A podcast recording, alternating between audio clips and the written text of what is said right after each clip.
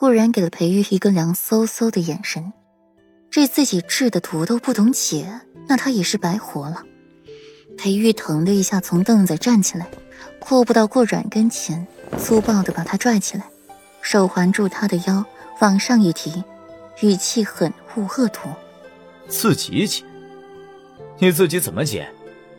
是又要出去找野男人给你解吗？顾软，你怎么就这么不要脸呢？”顾软厌烦的蹙起眉，很不喜欢裴玉说的话。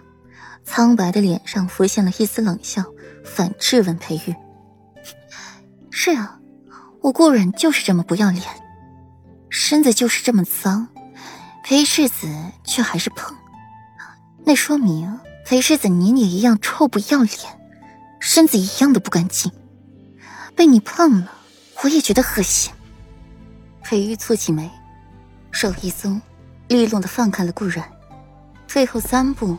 拍着顾软碰过的地方，仿佛顾软是什么脏东西。顾软被裴玉这一放，猝不及防的摔在了床上，感觉浑身散架重组一样，疼，尤其是心口。顾软眯了眯眼，最后长呼出一口气，适应了这股痛感，才挣扎着坐起来，恨恨的看了一眼裴玉，起身去为自己寻衣服，刚走出一步。脚下一软，就要摔下去，狠狠地摔在裴玉跟前，狼狈又可怜。裴玉站一旁，眉心紧皱。顾软扶一下软，能怎么样？无奈的叹口气，俯下身把他抱起来，把他抱回床榻。裴玉，你要干嘛？你别闹了，行不行？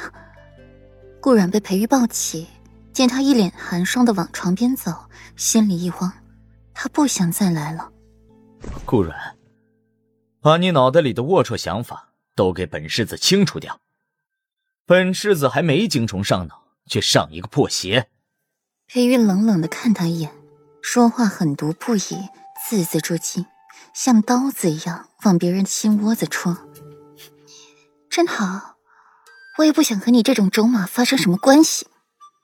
顾软说话也是不客气，怎么难听怎么来。裴玉放下了顾软，转身去顾软的衣柜里挑了一件高领的衣服，亲自来给顾软换上，不容他拒绝。顾软站直了身子，潋滟的凤眸认真的看着裴玉，给自己系好每一条绸带。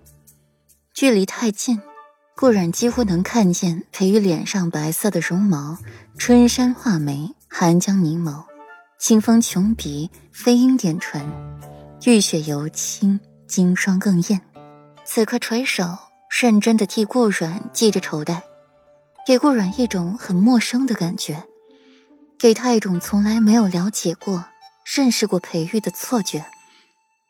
此刻看到裴玉眼里的温柔似水，让顾软的心微微慌乱，双颊染上了一丝粉红。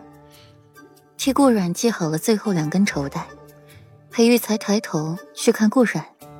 见他脸上再起潮红，不加思索的把手敷上去，说：“怎么，药效还没过？你药劲又上来了？”顾阮慌乱的退后一步，想出了一个蹩脚的理由：“没，没有，太热了。”裴玉微愣，扭头看窗外的风景，天空黑压压一片，墨色的浓云挤压着天空，掩去了之前的明媚。沉沉的，仿佛要坠下来；压抑的，仿佛整个锦泉都静悄悄的。淡漠的风凌厉的穿梭着，将人的惊呼抛在脑后。柔弱的小花小草早已站立的蛰伏于他。正是山雨欲来风满楼，仿佛很快就要下起雨。这样的天气又怎么会热呢？顾软顺着裴玉的视线望去，脸上也有些尴尬。对上那一双温润的眸子，又慌乱的错开了视线。裴玉抿唇，不拆穿顾然的小心思，附和道：“嗯，是有些热。”